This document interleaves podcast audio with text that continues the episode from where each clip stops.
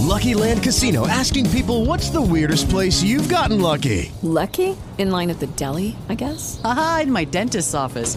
More than once, actually. Do I have to say? Yes, you do. In the car before my kids' PTA meeting. Really? Yes. Excuse me, what's the weirdest place you've gotten lucky? I never win and tell. Well, there you have it. You can get lucky anywhere playing at LuckyLandSlots.com. Play for free right now. Are you feeling lucky? No purchase necessary. Void where prohibited by law. 18 plus. Terms and conditions apply. See website for details.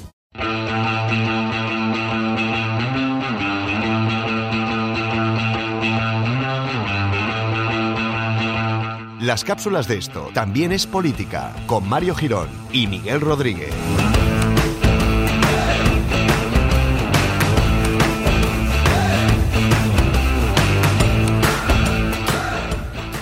Hola amigos y amigas, bienvenidos una vez más a nuestras maravillosas cápsulas intrasemanales, es una palabra que no existe, pero bueno, que ya os la vais imaginando qué significa, cada uno lo que quiera. Eh, ¿Qué tal Miguel? ¿Cómo estás? Pues bien, muy emocionado porque eh, la CNN en persona me ha mandado una notificación al móvil diciendo que Beyoncé está embarazada de gemelos y estoy muy, muy contento. Madre mía, qué bonito, qué bonito, sobre todo por la intemporalidad de estas cápsulas que igual... Ya, eso sí. la- Hombre, digo yo, digo yo que para cuando se emita Beyoncé se- seguirá embarazada. Vale, vale, va a seguir embarazada, efectivamente. Confirmamos ese dato. Eh, bueno, ¿de qué vamos a hablar en la pequeña cápsula de hoy? En la que queremos recordar a la gente que eh, únicamente tratamos temas así que se pueden tratar rápidos, ligeritos, para no saturaros. Pues mira, eh, a raíz de nuestro episodio sobre la, la conferencia que dieron los miembros del Gobierno de Cataluña en, la- en el Parlamento Europeo, Mm. Pues eh, en una charla en el trabajo, pues mm, me plantearon una pregunta bien clara, que era eh, por qué la Unión Europea se iba a oponer, por qué estábamos tan seguros o casi seguros de que la Unión Europea se iba a oponer a una posible secesión de Cataluña. Entonces, pues me, he dicho, mira, no os voy a contestar ahora, vamos a hacer una cápsula. Lo haré ya- después de la publicidad, que también Correcto. es una de las frases que utilizan o se utiliza desde fuera de Cataluña para decir, sí, sí, vosotros seguir así, pero cuando salgáis la Unión Europea no os va a aceptar como, como miembros de pleno derecho, ¿no? Bueno, es una de las, de las posibilidades, evidentemente, pero eh, todo el mundo dice no, pero porque España va a decir que no, etcétera. Bueno, eh, vamos a ver que no solo España tiene problemas con las secesiones unilaterales. Bueno, pues nada, todo tuyo. Yo estoy ansioso por saberlo. Bueno, pues mira, em, es verdad que durante las campañas electorales en Cataluña y el proceso secesionista se ha dicho mucho que Cataluña seguiría dentro de la Unión Europea. Eh, y a pesar de que le- la Comisión Europea y varios líderes europeos como Angela Merkel o el por aquel entonces líder de un país europeo que era David Cameron em, dijeron que no, que en el momento en que ocurría una secesión eh, en un país ese, ese nuevo Estado pasaba a ser un tercero Estado, por tanto estaba fuera de la Unión Europea y, y tenía que pues eh, solicitar su adhesión y seguir todo el proceso. Eh, Bueno, pues em, eh, el proceso eh, secesionista de Cataluña lo que vino a decir era que los tratados no prevén esta situación y que por tanto es una decisión política y no jurídica y que por eso mismo pues que la Unión Europea no iba a expulsar a Cataluña si podía negociar de alguna manera que se quedara dentro. Entonces vamos a ver si podemos aclarar un poco esta cuestión. Es cierto, y eso es cierto, hay que decirlo desde ya, es cierto que los tratados de la Unión Europea, digamos que son como la constitución de la Unión Europea, no, pre- no prevé esta situación en la que una parte de un Estado miembro se desgaje y, y- y se haga un nuevo Estado, se cree un nuevo Estado. Pero es una verdad que es a medias. Eh, porque si bien es cierto que tal situación no se, se dice explícitamente, en el artículo 4.2 del Tratado de la Unión Europea, que trata sobre las relaciones de los Estados y de la Unión, dice literalmente, la Unión respetará las funciones esenciales del Estado, en particular las que tienen por objeto garantizar la integridad territorial. Vamos, creo que no hace falta ser eh, un juez del Tribunal Supremo para entender que eh, en principio eh, la Unión Europea defiende la integridad territorial y, y, hombre, una secesión se puede entender si es pactada o a través de un mecanismo pactado, Claro. pero si es unilateral mm, y contraviniendo la legislación vigente, en este caso de España, pues eh, no, no veo yo que la Unión Europea se pueda abrir mucho a reconocer a ese nuevo, a ese nueve, nuevo supuesto Estado. Además, Los tratados son firmados por los estados. Si alguna vez alguien tiene curiosidad y entra a ver los tratados, están en PDF y todo esto, los firman los estados miembros de la Unión Europea. Y en este listado, Cataluña no estará. Claro. Porque el que ha firmado es el Reino de España. Eh, así que como no es firmante de- de- del tratado, por tanto no puede ser miembro de la Unión Europea. Esto suponiendo que consiguiera una independencia reconocida, que esto ya sería mucho, pero bueno, vamos a ponernos en estos en estas posiciones. Eh, y es por estas razones por las que casi todo el mundo, eh, bueno, todo el mundo en la Unión Europea dice que Cataluña se convertiría en un tercer estado, por tanto fuera de la Unión Europea. Claro, al final quizás sería un poco injusticia para todos estos estados que ahora están intentando entrar a la Unión Europea y que están intentando cumplir la, la normativa que se, las, eh, que se les ha impuesto, ¿no? Eh, claro, luego habría que ver si el nuevo Estado tendría las condiciones que se requieren para entrar en la Unión Europea, para formar parte de la Unión Europea. Pero bueno, vamos a conceder, a conceder incluso el beneficio de la duda. Vale. Vamos a ver qué condiciones necesita tener un Estado. Vamos a suponer que Cataluña se ha independizado, que ha sido reconocida internacionalmente. Eh, Eh, ¿Qué condiciones necesita tener un Estado para formar parte de la Unión? Esto está recogido en el artículo 49 del Tratado de la Unión Europea que habla sobre los requisitos que un Estado debe cumplir para solicitar su adhesión. Vamos a entender que al ser los requisitos que se le pide a un Estado tercero para entrar, pues los, tienen, los que ya estén dentro los tienen que cumplir también, claro. deduzco. Sí. Vale, pues dice, hace referencia al artículo 2 donde dice que la Unión se fundamenta en los valores de respeto de la dignidad humana, la libertad, la democracia, la igualdad, el Estado de Derecho y el respeto a los derechos humanos. Si Cataluña se declarase unilateralmente independiente, estaría atentando contra el derecho español vigente, concretamente contra el artículo 2 de la Constitución española donde dice donde habla de la indisoluble unidad de la nación. Es decir, al ir contra el Estado de Derecho, Cataluña no sería un Estado viable dentro de la Unión Europea, porque no cumple con el respeto al Estado de Derecho. Otro elemento, por si acaso teníamos pocos, eh, también del artículo 49 del Tratado de la Unión Europea que dice que la adhesión de nuevos estados debe ser aceptada por unanimidad. Bueno, Por, es decir, por todos los miembros del Consejo Europeo. sí. Es decir, en este momento todavía son 28, aunque supongo que el Reino Unido ya no estaría en esa hipotética reunión. Así que vamos a decir que los 27 Estados miembros de la Unión Europea tendrían que aceptar que Cataluña siguiera dentro, por unanimidad. Eh, y sinceramente no parece posible. Pero ya no solo porque España diga no, que probablemente en esas circunstancias obviamente diría no, Claro. sino porque otros países como Francia, como Bélgica o como Italia, por poner tres ejemplos, también dirían no, porque ellos tienen gérmenes independentistas dentro de sus países. Si le abriesen la puerta a Cataluña, estarían abriéndole la puerta a sus propios gérmenes, a seguir el mismo camino, es decir, de ruptura unilateral, de ir contra la ley vigente, etcétera, etcétera. Porque saben que creando un precedente no les pueden decir que no a los que vengan detrás. Claro, ya se van a agarrar a ese precedente y van a decir, vamos para adelante.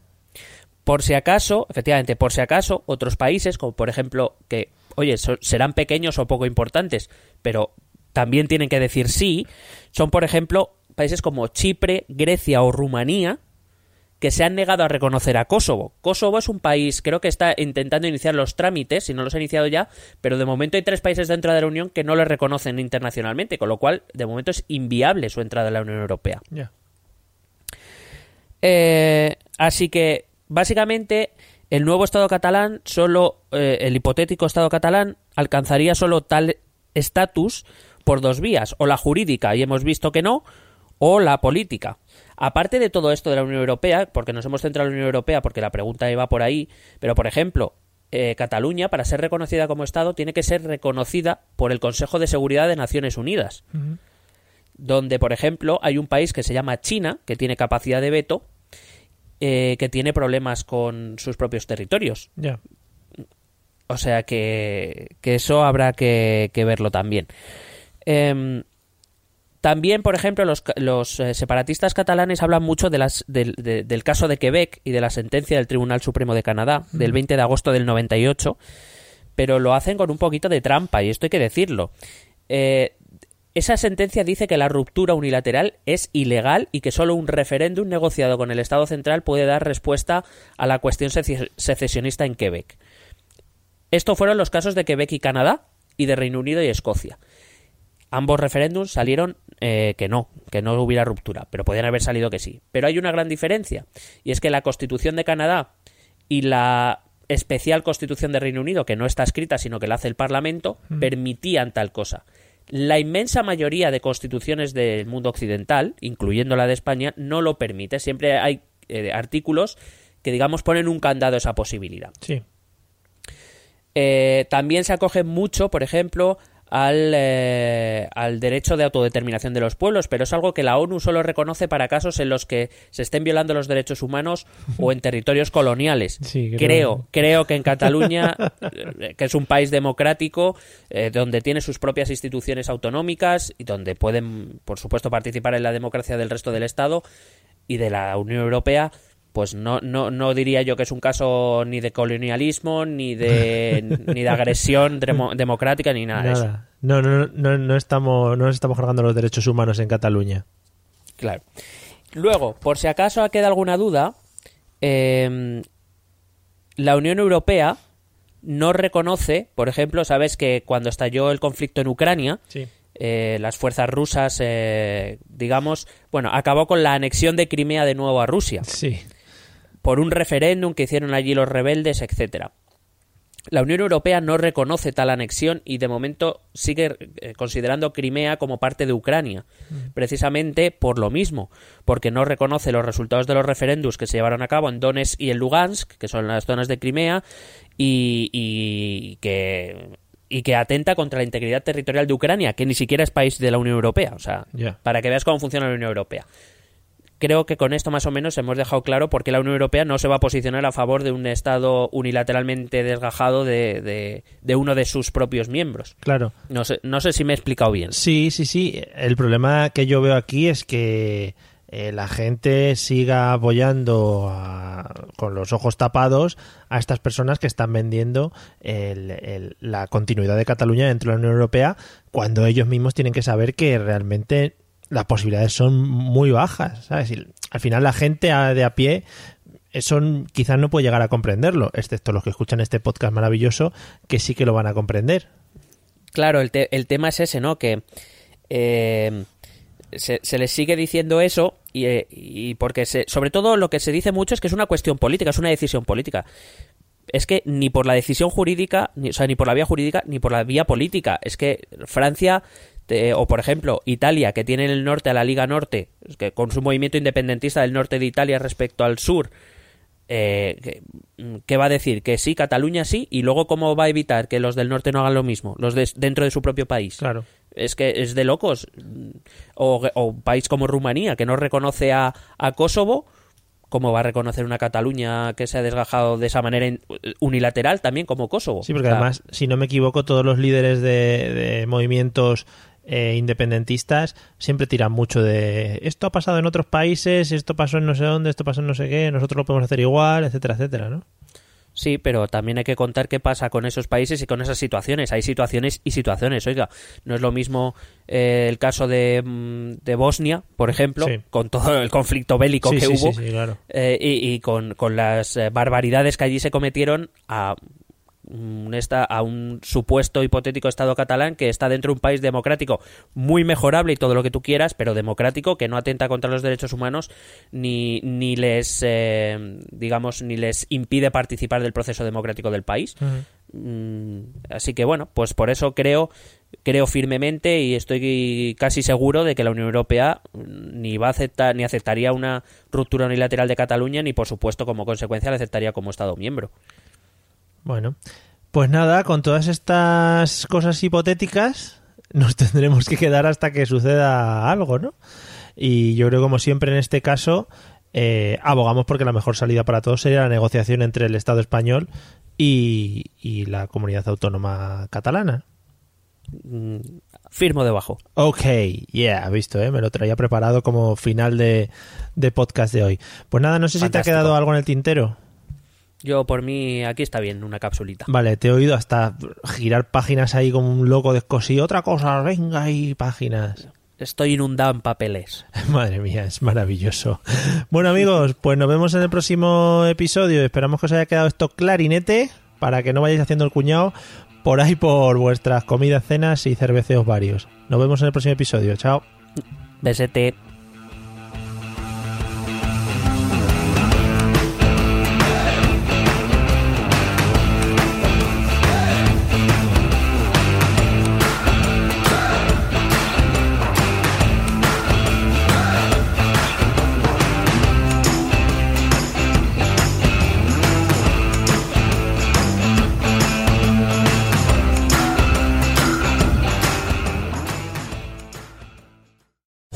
Lucky Land slots, you can get lucky just about anywhere. Dearly beloved, we are gathered here today to. Has anyone seen the bride and groom? Sorry, sorry, we're here. We were getting lucky in the limo and we lost track of time. No, Lucky Land Casino, with cash prizes that add up quicker than a guest registry. In that case, I pronounce you lucky. Play for free at LuckyLandSlots.com. Daily bonuses are waiting. No purchase necessary. Void where prohibited by law. 18 plus. Terms and conditions apply. See website for details.